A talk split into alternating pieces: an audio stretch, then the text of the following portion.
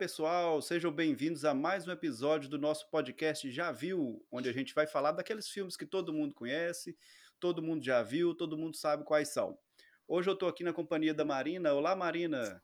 Olá, Humberto. Olá, pessoal. Então, nós estamos aí com uma, uma nova proposta, né, nesse episódio de hoje, que é falar sobre os filmes que geram discussões filosóficas. É interessante que a gente é, a escolha do assunto foi com a sugestão da Marina. E a gente tem que colocar também que assim não são filmes que vão falar sobre necessariamente filosofia, mas que levam a essas discussões interessantes, tanto no nosso meio quanto no, no na faculdade, na escola e etc. Né? Então, nós vamos uhum. falar de alguns filmes que, que geram essa, essas discussões interessantes. To be or not to be, that is the question. O Senhor das Moscas, de 1990, do diretor Harry Hook. Ele é um filme inspirado no romance de William Golding. E aí eu queria salientar que, para além dessa distinção que a gente costuma fazer entre livro e filme, né, qual que é o melhor, aqui eu vejo o filme como um recorte do livro. Sim, né? Ou seja, sim é, é um, um, livro que gera múltiplas interpretações. Então, seria impossível, é, pelo menos na, na, minha concepção, de você tratar tudo que fala no livro no filme. E, inclusive, tem um filme anterior a esse, chama, de 1963, mas como eu não assisti, eu vou falar do filme de 1990. Né? Embora a gente já tenha discutido em off aqui que não deve ter muitas coisas é, sim, diferentes, sim. né? Sim. Desse filme que é tratado em 1963. É, a história conta sobre uma aeronave que transportava alguns meninos, né, cadetes de uma escola militar americana, e essa aeronave cai no mar e os garotos conseguem se salvar nadando até uma ilha remota no Oceano Pacífico. O piloto do avião é o único sobrevivente adulto, mas ele está gravemente ferido e delirando, e posteriormente ele vem a falecer.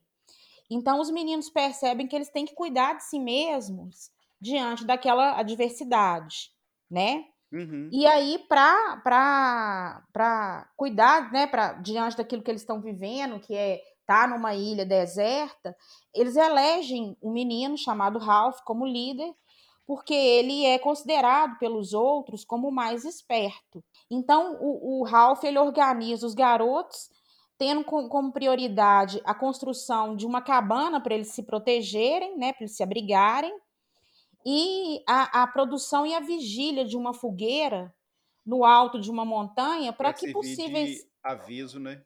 É, para que possíveis aviões ou navios possam vê-los e resgatá-los, uhum. né? E com o uso de uma concha que, ele, que eles encontram, ele dá permissão para que todos falem, para que deem ideias, né? Estabelece uma disciplina e através da alternância dos garotos na vigília da fogueira. Entretanto, um dos garotos se revolta, né, um menino chamado Jack, ele assume o poder e fala que a prioridade é se alimentar né? A, a, ilha é habitada por vários porcos, então ele, ele a proposta dele é, é caçar esses porcos para eles se alimentarem. Logo, todos os garotos passam a acompanhar o Jack, exceto um menino é, que era muito hostilizado pelos outros, né? Nós podemos dizer assim que ele sofria bullying. Sim. Só esse menino que é chamado de Pig, né? É um menino gordinho, Sim. ele fica do lado do Ralph. Eu trouxe esse filme para a gente. Eu, eu, percebo muitas discussões filosóficas nesse filme, porque aqui a gente vê uma metáfora da própria sociedade. Sim, Ou seja, a gente tem a implantação de dois governos, né? O primeiro aí é, ele tem um líder carismático, uhum, ele é otimista porque ele acredita no resgate e é um governo democrático, né? Porque ele uhum. permite que todos exponham as suas opiniões. Do outro lado, a gente tem o, o, Jack, que é um líder autoritário, que prega violência, que intimida os outros garotos. Que a, a violência é a solução de tudo. Exato. E ele promete benefícios né, para aqueles que o seguirem, no caso, a comida. Sim. a, a, o que, o que eu posso perceber é que esses garotos eles tiveram educações bem distintas, né? Embora façam parte da mesma escola militar.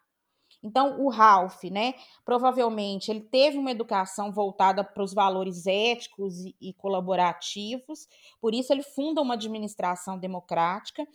Já o Jack, provavelmente, eu acredito que ele tenha vindo de um lar mais repressivo. Por isso ele recorre à violência e autoritarismo para liderar o grupo. O, o título do filme, O Senhor das Moscas, é, ele refere-se a uma cabeça de porco que esse grupo liderado pelo Jack co coloca próximo de uma caverna, porque eles acreditam que ali mora um monstro. Mas engraçado que no filme não fala. No não, livro, não fala. A gente percebe. Fala, é, no livro fala exatamente que aquele, aquele é o Senhor das Moscas. Aham. Uhum. A gente percebe o, o, título quando a gente vê aquela cabeça cheia de moscas, né? Daquele porco morto. E aí também eu vejo uma alusão à, à própria humanidade que cria seus símbolos para temer, né? Sim, Como sim. se fosse uma coisa religiosa ali, né? Daquele, é o... daquele, daquele desconhecido, daquilo que eles criam. Eu acho que também é uma, uma tentativa de intimidação dos sim. outros meninos por parte do Jack. O que eu acho interessante também é que como que uma ideia assim tão absurda é, vai ganhando volume e vai ganhando adeptos com tanta facilidade assim, igual foi a, a, a trama do Jack, né? É, de ele não tem, ele não propõe benefício algum a não ser a comida que vai levar um, a, um, a uma evolução da, daquela situação ali, que, ou seja, a tendência é permanecer todo mundo do mesmo jeito, sem resgate, sem perspectiva de nada, e como que aquilo vai ganhando um volume tão grande, né? Um, um vazio é, social tão grande. Com certeza. E eu, eu, eu, vejo também aspectos até de, de fascismo, uhum. de, é, principalmente nessa questão de, de violência, de punição, tomar, tomar as coisas sem do nada, igual toma o, a faca, toma o, ó, o óculos uhum. do, do, do, do Pig. E ele até fala, vocês podiam ter pedido, né? Sim, sim. Não, um outro aspecto que eu, que eu destaco também é a pintura nos corpos, né? Que os garotos liderados pelo Jack fazem para se diferenciarem do Ralph e do Pig. Ou seja, essa é uma característica também dos seres humanos, né? É procurar uhum. se diferenciarem uns dos outros. Né? Assim foram criadas as nações. Se a gente for pegar a estrutura da história, né? E um aspecto que eu saliento que você já falou, né, é por que, que quase todos os garotos optam por seguir esse líder autoritário e violento. É, é, eu acredito que é porque essa crueldade que é latente em todos, os no, em todos nós, né, inclusive o ser humano é o único animal cruel, ela se desenvolve em, em, principalmente sob duas condições, quando está instalado o medo e o caos. E aí, voltando nessa perspectiva que você falou da, do, do, fascismo, que eu achei muito interessante, basta pensar né, no, no nazifascismo, que foi legitimado pela maioria dos alemães e dos italianos, embora possuísse elementos extremamente cruéis. No caso específico da Alemanha, né? Ela Sim. passava por um verdadeiro caos, ela tinha perdido a Primeira Guerra Mundial e teve duras imposições do Tratado de Versalhes é, pelas nações vencedoras e legitimaram um, um, líder e uma política extremamente violenta e agressiva. Uhum. Né? Então dá para a gente fazer uma alusão a esse filme aí. Sim. Eu, eu creio assim que os, os, os garotos ficaram muito tentados com a, com a perspectiva, com a proposta, aliás, com as, as propostas vazias do Jack, né? De ser livre, de curtir, de uhum. caçar e de, de crescer sobre, sobre a, a, o outro acampamento, o acampamento do Ralph, é, muito por causa do mito da violência, né? De, assim, que ficou muito bem estabelecido na, na mitologia grega pelo herói Hércules. Então, assim, uhum. o herói é o forte, é uhum. o que combate, é o que mata, é o que destrói. É, eles não têm nenhuma amarra ali, né? Não tem família, não tem pai, não tem nenhum adulto. Sim, sim né? Não tem nenhuma norma de conduta ali, então eles vão para essa, essa perspectiva mais violenta, quase animalesca. E qualquer tentativa de estabelecimento de uma norma era sobrepujado pelas crianças que estavam com o, o Jack, né? Aham. A cultura também do medo, né? O, a partir do momento que ele começou a, a oferecer resistência para o Ralph, é, o medo das crianças faziam faziam seguir né, o, o, o Jack. Uhum.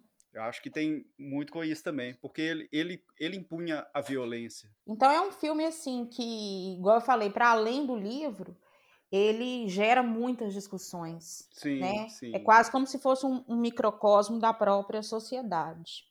Sim, sem dúvida. To be or not to be, that is the question.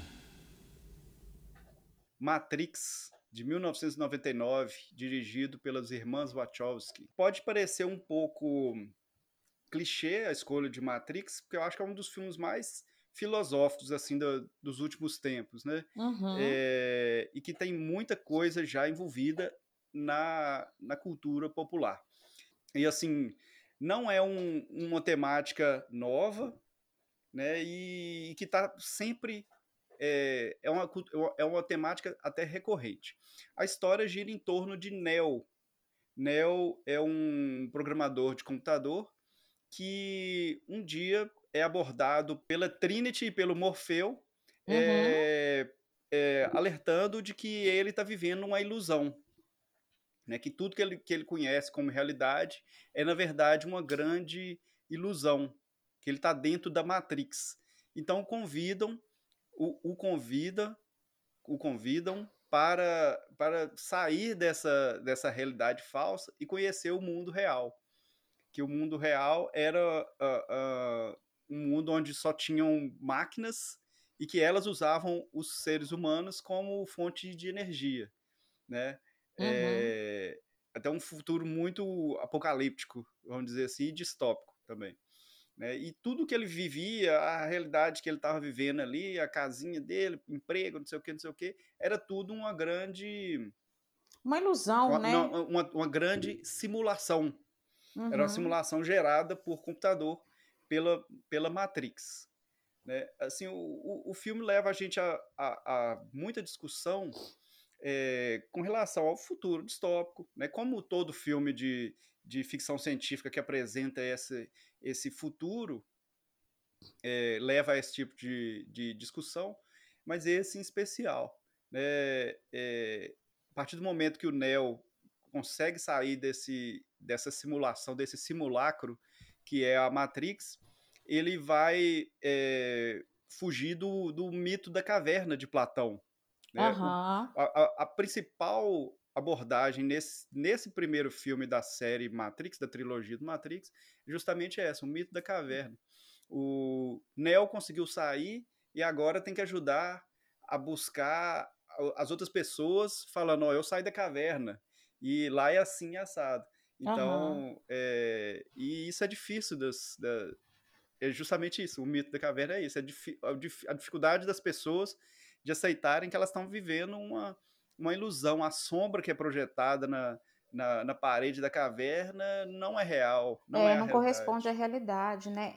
É como se você é, saísse em busca de, do que, que realmente é a vida, né? Sim, sim. E gera uma discussão filosófica muito grande, porque a gente se pergunta, será que o que a gente está vivendo é, é real? Sim. Né? Será que a gente não é manipulado por, por situações, né? O... Então ele é um filme clássico, assim, para que gera essas discussões. O... Existem muitos outros filmes que trabalham com essa, com esse mito da caverna. É assim, é um, um tema muito, muito fácil né, de ser trabalhado. Uhum. É, o show de Truman, uhum. é, a origem, é, e vários outros que tem essa temática da pessoa que conseguiu se desvencilhar e descobrir que, que não estava vivendo exatamente uma realidade, que era a realidade projetada por outras pessoas. Uhum. Né? É, tem um muito bom também com o Peter Sellers, que é, é, é, uma comédia até muito gostosa de assistir, chama Muito Além do Jardim. Ah, eu já ouvi falar, mas nunca assisti. É, é fantástico também. É, apesar de que ele tem uma deficiência, no filme, ele tem uma deficiência mental, um, um leve atraso mental, que ele não consegue é, identificar o que, que ele está vivendo. Né? Ele não consegue fazer essa diferenciação. Mas a gente, enquanto espectador, consegue ver o que, que é que o que, que ele estava vivendo e o que que o que, o, o que, que se propunham para ele e o que, que ele está vivendo de fato. Né? Uhum. É, mas voltando ao, ao Matrix, então assim, além de ser um filme que quebrou muitos paradigmas na, na, na produção cinematográfica, principalmente em questão de, de técnicas de efeitos especiais que viraram referência, né? E teve mais duas continuações e uma série de ramificações, de envolvimento com, com livros, é, é, animações e etc. Né? Jogos de videogame e tudo mais. Então virou, virou referência também no aspecto técnico, né? Além da uhum. história, dessa história fantástica. Vale muito a pena, cabe muita discussão, é um filme fácil de ser discutido até numa sala de aula também. To be or not to be, that is the question. Rede de Intrigas, de 1976, do diretor Sidney Lumet. E tem no, no elenco aí a Faith Dunaway, o William Holden, o Peter Finch e o Robert Duval. O, o filme ele narra a história de Howard Billy, que é o papel do Peter Finch, inclusive foi o primeiro ator a receber um, um Oscar póstumo em 1977, porque na ocasião da cerimônia do Oscar ele já tinha falecido. Ele faz o papel do âncora de um noticiário, de uma rede de televisão, e ele é demitido em razão da baixa audiência do programa. Então ele tem apenas uma semana para poder continuar à frente desse programa. E aí ele enlouquece e ele anuncia que dentro de uma semana ele vai cometer suicídio ao vivo. E aí, é claro, né, por essa razão, o, os índices de audiência do programa voltam a crescer. Ele vai ficando cada vez mais louco e passa, inclusive, a ser conhecido como profeta louco e acaba sendo readmitido. Aí Olha. vem as questões. Né? esse, esse filme eu não assisti. É, as questões que esse filme suscita. Qual é a responsabilidade dos produtores e, e dos donos das redes de televisão que estão interessados somente em lucro e índice de audiência sobre os seus espectadores. Né? Nós vemos no filme aí um grande declínio moral e ético da televisão, que na época que o filme foi feito não era tanto como hoje, né? Então o filme para mim ele é quase uma profecia do que aconteceria com a televisão aberta na atualidade, né? Haja vista aí os, os milhares de programas horríveis que usam o sensacionalismo a partir de dramas humanos. É, os programas são... pinga-sangue, né? Exato, e que são despejados aí todos os dias aos telespectadores. O filme mostra, né, a, a produtora dessa rede de televisão, que é protagonizada aí pela Faye Dunaway, que ela é capaz de tudo para fazer com que a audiência suba, né? Então isso Sim. inclui colocar uma pessoa completamente insana em horário nobre, apesar dos discursos é, é, paranoicos e delirantes que ele tem. Né? Ele tem um bordão muito engraçado que ele fala: Eu estou ficando louco e não vou aturar mais nada. e ele toma isso como um mantra. Uhum. E acaba sendo um mantra do público, porque as pessoas saem nas janelas gritando como ele. Ele chama o público né, para fazer isso. Sim. Ou seja, o, os espectadores vão enlouquecendo junto com ele. Então, nós podemos perceber aí como que a televisão e essa busca desenfreada pelo lucro pode ser perversa, né? E como que nós somos passivos e manipulados como telespectadores, uhum. né? O filme gera muitas discussões aí acerca desse papel da TV e da sua responsabilidade sobre o público. Então, por isso que eu, que eu selecionei ele para dentro dessa temática aí, que ela gera muitas questões filosóficas, né? Até que ponto a, a, a televisão tem essa, essa responsabilidade? O, esse filme eu realmente não assisti, apesar de eu, de eu conhecer, saber, do, saber da existência dele, eu não tive a oportunidade de assistir. Mas o tema é, é, é bem, bastante interessante e realmente leva a muita discussão. O, é um, uma das coisas que eu, que eu pontuo é, quando a gente pensa assim, nossa, qual que é o papel da televisão? Na verdade, se a gente for pensar mesmo, a televisão não tem papel nenhum. Quem tem que ter papel é a gente. Né? É. É, é os pais sobre, sobre as crianças, sobre o que elas estão assistindo, o que elas estão consumindo, e não o contrário. Né? Uhum. É, é, é, Costumou-se colocar a televisão como uma, uma espécie de babá dos anos 80, do final dos anos 70 Exato. para cá, a espécie de babá. Então coloca o menino sentado na frente da televisão ali de manhã cedo, que ele vai ficar assistindo desenho, não vai encher o saco e pronto. E aí ele vai consumindo aquilo tudo que está sendo jogado, né? E ali, assim, a gente sabe, é, é, é, por mais que se neguem, mas a gente sabe que tem o- muita coisa subliminar acontecendo ali, tem pequenas imagens que aparecem em frações de, de microsegundos ali e que a- acabam influenciando a, a, a cabeça da criança ou até do adulto, né, que está Uhum. que está assistindo. Mas mais as crianças, porque elas são mais vulneráveis, são mais é, influenciáveis, são mais Aham. fáceis de serem influenciadas por, por aquelas questões ali que estão sendo mostradas na televisão. Então, é, quando a gente discute qual o papel da televisão, eu acho que é mais importante a gente pensar que o papel é nosso, mas que a gente está É. transferindo, está dando or- ortoga para a, a- a rede de televisão fazer o que ela quiser, né? É, foi o que eu falei, né? A gente acaba tendo uma atitude passiva Isso. em relação ao que está sendo passado. Tem muitos anos que eu não assisto TV aberta, justamente por isso. E eu acho assim que está ocorrendo uma mudança grande no Brasil com a popularização da TV paga, né? Sim. Mesmo que seja através dos gatos e tudo mais, mas a, a, a gente tem que pensar, o Brasil, a, a TV já foi capaz de colocar é, governantes no poder e tirar, inclusive, Sim, sim. né? Basta Então ela tem um papel do, muito do- forte. o, o caso do retratado no documentário o Muito Além do Cidadão Kane, né?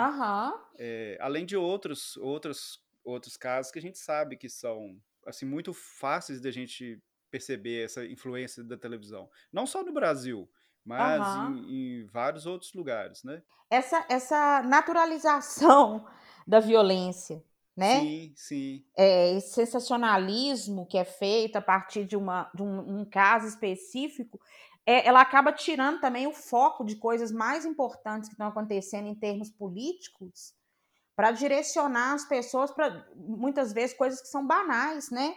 Programas que são extremamente banais. Eu não consigo ver um programa mais banal do que o Big Brother, por exemplo, que para mim parece um zoológico humano, né?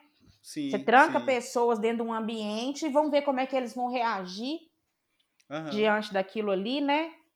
Então, é, há que se pensar muito a respeito dessa, de- desse papel mesmo da TV. Sobre esses programas pinga-sangue que a gente comentou, tem um caso muito notório e ele virou até uma série da Netflix chamado Bandidos na TV. Ah, eu já assisti.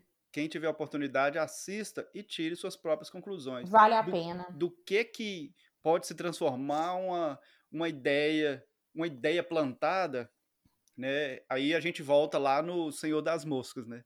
O que, que uma ideia plantada pode virar, é, é, o volume que aquilo pode adquirir para o bem e para o mal. né? Exatamente. Mais para o mal do que para o bem, infelizmente. Tem um outro filme, ele é até mais recente, que chama O Abutre. Não sei se você já viu. É até com Não. aquele Jake Gyllenhaal, é, que ele faz o papel de um, de um repórter, de um, de um câmera que ele fica atrás de, de acidentes, de coisas sensacionalistas para poder vender. Então aí ele começa a manipular as- os acidentes, começa a fazer acontecer acidentes para poder filmar e ganhar mais dinheiro vendendo aquela fita para a rede de televisão. E assim me lembrou bastante esse. Agora eu me lembrei bastante desse filme, Aham. que vale a pena também. Na mesma, praticamente na mesma temática. né? É, só salientando também que o, diretor Sidney Lumet é um diretor fantástico, né? Sim, sim, sem dúvida. Então, vale a pena assistir, embora seja um filme né, de 1976, é um filme com uma temática muito, muito atual. To be or not to be, that is the question.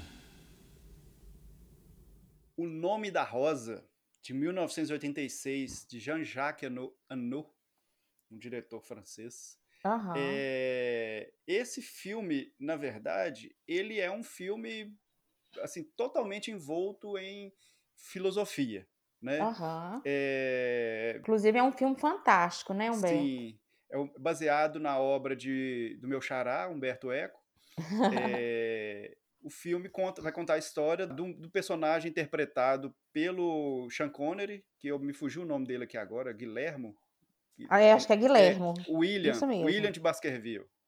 É, acho que aqui no Brasil costuma a- a versão traduzida é Guilhermo, alguma coisa assim, né? Mas o nome dele é William de Baskerville. Ele foi é, é- é um monge que ele vai ser convocado para ir a um, a um mosteiro para investigar uma série de assassinatos que está acontecendo lá.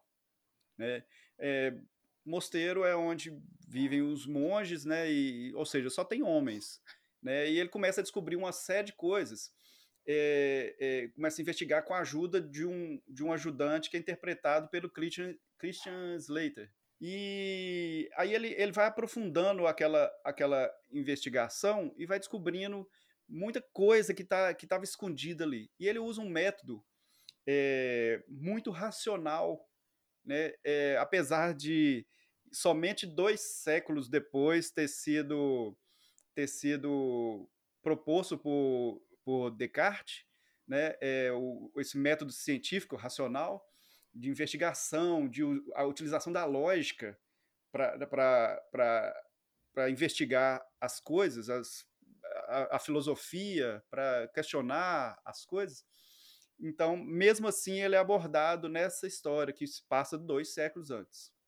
É, é, é, na, na é, bem medieval e assim muito bem retratado. O filme é muito bacana uhum. nesse sentido. Que é, a, a, toda a direção de arte, é, a transposição da época né, para poder fa fazer o filme ficou muito bem feito. Então o William de Baskerville começa a investigar e ele descobre que tudo gira em torno de um livro de Aristóteles que fala da importância do riso, da importância da comédia, e que eram coisas que eram questionadas pela igreja na época, né? É, como se fosse uma afronta à, à divindade, a Deus. Né? É, e aí, os, as pessoas que tinham acesso àquele livro, é, um dos monges colocou veneno nas páginas, e eles usavam, molhavam o dedo na língua para poder passar as páginas, que eram aqueles papiros antigos. Quem tinha acesso ao livro morria uhum. por causa do veneno que um dos monges colocou lá. Né? Então, assim, se discute nesse filme. É, eu, eu, na época, eu li o livro também, na mesma época que eu vi o filme, o livro é muito é, denso, é, tem muita coisa em latim, é, é, é, assim, que é uma característica do, do, do autor, né? Isso, do Humberto Eco. E ele, ele e isso te faz te, te, coloca dentro da história de uma forma impressionante. É, é, é um livro grande, inclusive, e o filme soube transpor isso para a tela de, de uma forma muito agradável, de uma forma muito bacana, muito palatável, né? E o interessante também é como que a, a, o, o, você tem essa.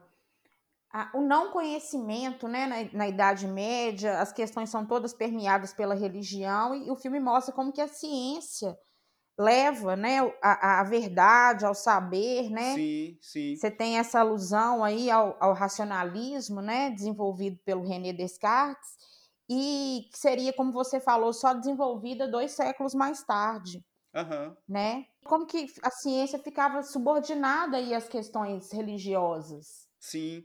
Quem tinha o conhecimento não queria passar ele para frente. Uhum. Né? É, é uma coisa assim que eu, que, eu, que eu sempre achei muito estranho, apesar de hoje em dia não ser mais assim. Mas a Bíblia, a Bíblia Sagrada, antes, ou era em latim ou era em grego. Então, assim, quem não conhecia nenhuma dessas duas línguas não tinha acesso. Uhum. Ou seja, era um acesso totalmente restrito, né? É, e só, só com a, a, a tradução do, do Rei James, é, eu não, não, sei, não sei precisar o ano, mas só depois da tradução dele é que houve o acesso, popularizou-se o acesso aos textos sagrados né, da, da, da Bíblia, do Antigo e do Novo Testamento.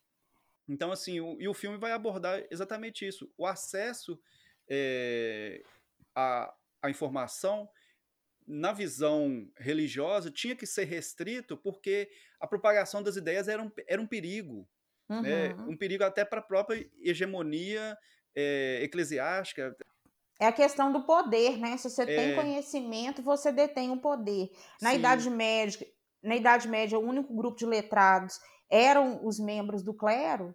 Sim. Então, ali eles guardavam, né? Todo esse, esse conhecimento que não era divulgado para as outras pessoas, vamos dizer assim, as outras pessoas comuns, né? Uhum. E um outro ponto que eu gosto muito desse filme, além dessas questões filosóficas que ele aborda, é a própria reconstituição de época da Idade Média, né? Sim, sim. Que está muito bem, foi muito bem colocado pelo diretor. Sim, não, sem dúvida. E é, essa questão do conhecimento, é, quem, quem tem um conhecimento tem um poder tão grande, é também abordado, assim, basicamente com a mesma temática naquele filme O Livro de Eli, que, ah, que, que, já trata do futuro. Né? Uhum. O nome da Rosa a gente está falando do passado, mas o livro de Eli é no futuro. Mas é basicamente a mesma coisa. Quem tá. tem o conhecimento tem o poder. E uhum. assim, o, o, o e é, é até engraçado que os dois têm uma visão. Eh, os dois filmes abordam uma visão religiosa interessante, né?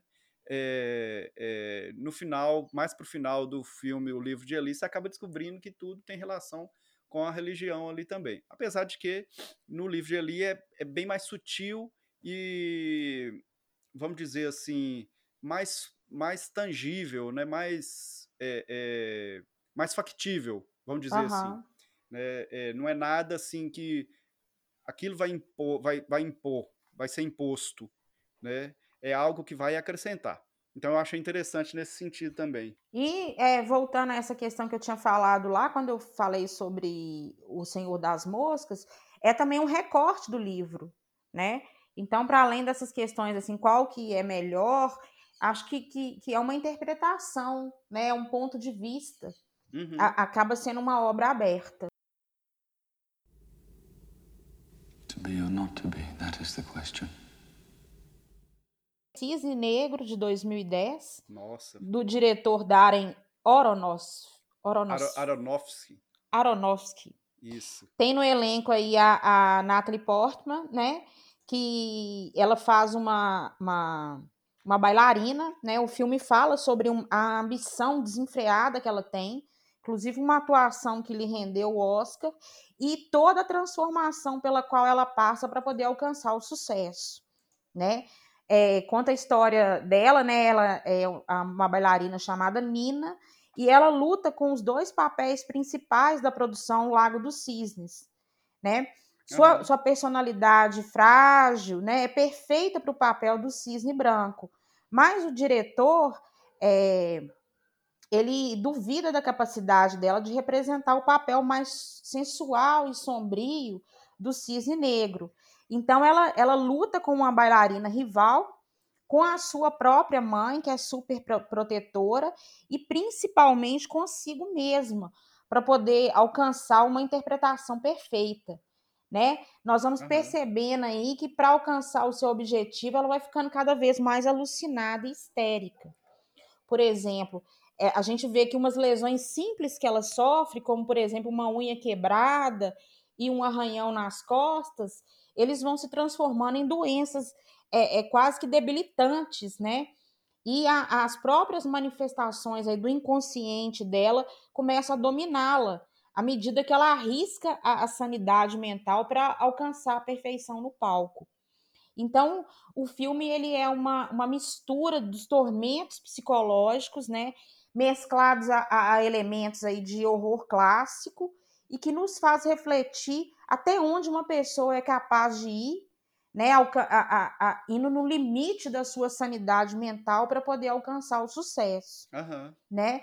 E a gente percebe no drama de Nina as partes mais obscuras aí da nossa própria existência, né? Então, não há como sair ileso desse filme. Eu fiquei muito perturbada quando eu assisti ele. e a discussão que ele leva é exatamente essa, né? Até que ponto você vai para alcançar uma, uma, um ideal de perfeição, uhum. né? Naquilo que você está fazendo. Sim. Eu assisti esse filme não tem muito tempo, e na mesma época, como eu sou colecionador de, de filmes, eu tinha aqui na, no meu acervo esse filme e também um outro que, assim, como eu assisti na mesma época, é, é, eu fiz um paralelo interessante entre os dois. É o Whiplash. Né? É, ah, esse também, eu não conheço. Que também é a história de um baterista de jazz, que ele também está em busca da perfeição. Então, assim, eu, eu fiz um paralelo interessante dos dois, porque os dois personagens principais estão é, nessa, nessa busca desenfreada é, é, é e, assim, até é, prejudicial ao, ao em, em, busca do, do sucesso, da perfeição, da, da, do máximo, da supremacia total é, no que ele se propõe a fazer.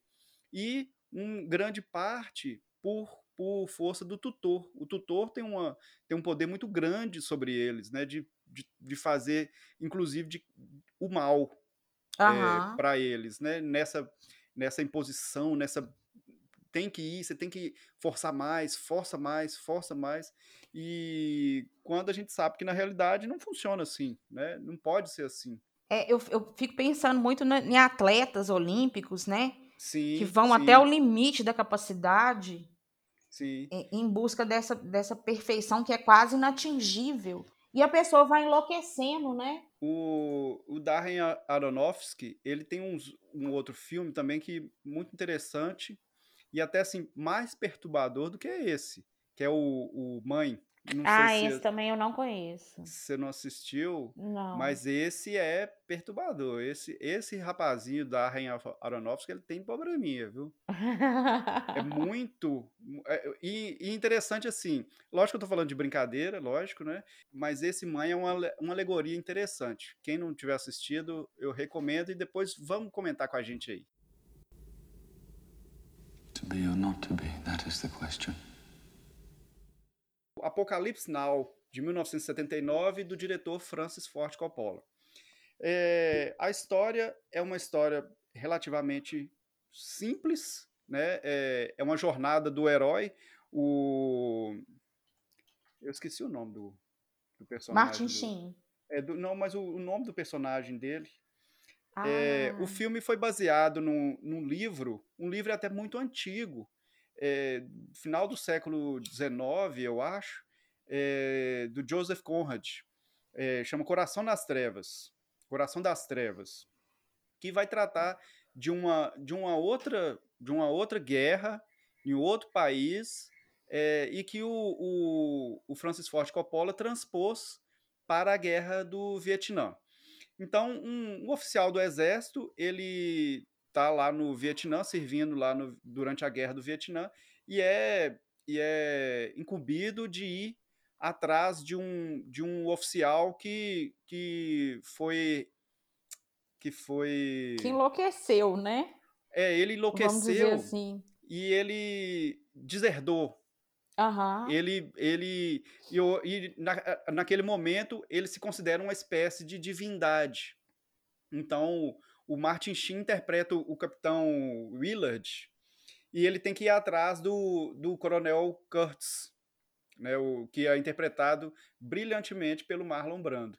E, nesse, e nessa jornada ele encontra com vários, com vários personagens peculiaríssimos, né, é, igual o, o, o Kilgore, o é, Tenente Kilgore, Tenente Coronel Kilgore, que que quer ver os, os soldados da, da, da, tropa dele lá surfando em meio bombardeio na praia.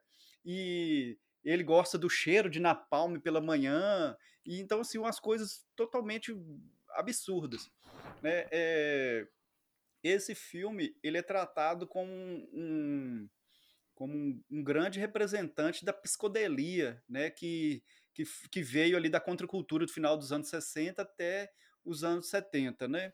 Uhum. É, é, é, de uma psicodelia total, né? Você entra, se, se você assiste assim, absorvendo o que está passando ali, é, é, você entra naquele mundo onírico do que é a jornada do, do, do coronel, do capitão Willard é, a, através da selva para poder chegar no, no coronel Kurtz, é, você acaba se envolvendo com aquilo e, e passa a, a, absorver aquele, aquela psicodelia toda. E é, é, fantástico o jeito como o Francis Ford Coppola coloca isso pra gente. Aham. E só queria fazer uma ressalva que tem um documentário sobre o filme. Sim, chama né? No Coração das Trevas também. Exato. E, É. e mostra também como que o próprio diretor foi enlouquecendo, né? Sim, sim. Eu acho que eu acho que ali não saiu ninguém ileso nesse Não, sentido, não. inclusive o Martin Sheen teve um ataque cardíaco durante as gravações. Ele, Sim. ele, eles estavam nas Filipinas, né? Ele, ele foi internado e voltou para gravar. É um filme assim Intenso. intenso em to- todos os intenso. sentidos da palavra. Sim. E mostra É. também como que a guerra vai, vai transformando o ser humano, né? É, acho que nesse, nesse ponto, o que, que a gente pode trazer de discussão para esse por, por esse filme é justamente essa questão do, aliás, duas questões básicas: o mito da violência, né, de que a guerra vai resolver tudo, Aham. e, e, ne- e- e daí a gente extrapola para quem quem quem faz a guerra não está lá lutando. Não, Quem não. quem é quem é o quem está fazendo a guerra não está lá lutando. E Tá lá é, sentado atrás de uma numa cadeira confortável, atrás de uma de uma de uma escrivaninha. é, e, e como que a pessoa que, ela- que, ela- que vai para a guerra, como que ela não, não tem como sair ilesa, né? Sim, sim. Como que ela é, é tomada por essa toda essa violência e ela não- nunca mais ela volta a ser a mesma. Exatamente. O, o simples fato de um, de um ser humano estar carregando uma arma que pode é, dar fim à, à vida de um outro, isso por si só já é muito já é muito grave, né? E É, a, a temática do Vietnã, ela foi bastante explorada por Hollywood, justamente porque como é a primeira é a primeira guerra que é televisionada, né? E, e- chega um ponto que eles descobrem que o inimigo era eles, né? sim, sim. Na guerra. Então, essa É, questão também fo- foi a- a- outro ponto, o fato deles terem perdido essa guerra, né? É, para uma nação muito mais pobre, muito mais atrasada, e essa questão que, que, que vai, vai permeando a sociedade, tanto que a gente vê que o, tem um momento lá na- já no governo Nixon, que é no finalzinho da guerra, que muitos soldados que, que, que ganharam medalhas, eles, eles vão para a porta da Casa Branca e jogam as medalhas, né, se negam a, a aceitar aquilo como uma, como uma coisa de glória, né, Sim. do qual eles participaram e ver que aquilo ali é uma barbárie, né, que está acontecendo. Aham. Esse mito também de que a, a, a guerra resolve tudo. É interessante, tem uma cena interessante quando a, o, a esquadra de, de helicópteros está chegando. Eu não sei se fala esquadra, eu não sei o coletivo de, de helicópteros. Está chegando na, no, numa cidade litorânea lá do, do Vietnã e o coronel o coronel Kilgore, o tenente coronel Kilgore, manda colocar a cavalgada das Valquírias de É. Richard Wagner para poder amedrontar né, os, os Vietcongs. Né? Então, é, o nível de insanidade que aqueles soldados estavam passando e, e vai passando de um para o outro, do, do o chefe, o comandante, e vai passando de um para o outro e fica todo mundo insano. E aí, quando o, o capitão Willard encontra com o, o coronel Kurtz, antes, de, antes dele morrer, ele fala o horror, o horror. E isso é assim, uma frase que está gravada nos, nos anais da, da história do cinema, né? Aham. É, o horror, o horror. E- Verdade. isso, isso por si só é de uma força violenta, né? né, né, principalmente nessa época da, da, da contracultura, apesar de ser um momento que já estava com a já estava em declínio, mas que mostra muito dessa da, da, da contracultura, o, o, o que que se o que, que sobreviveu dos, dos anos 60, né, do, do, do, que foi, do que foi produzido nos anos 60 em termos de, Aham. de arte. Né? Francis Ford Coppola conseguiu colocar isso muito bem.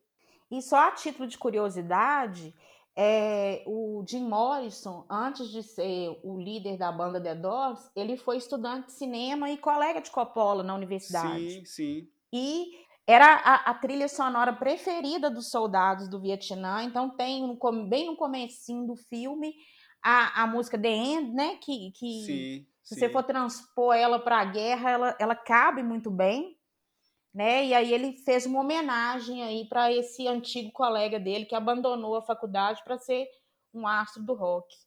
Né? E, e, essa música é de uma, a letra dela é de um é bem potente também, é bem intensa. É.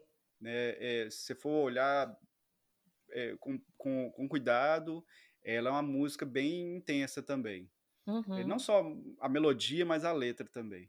Né? O Apocalipse Now, eu não sei em qual streaming que ele está disponível, mas existem duas versões, a versão de cinema e com três horas e pouco, duas horas e meia, né?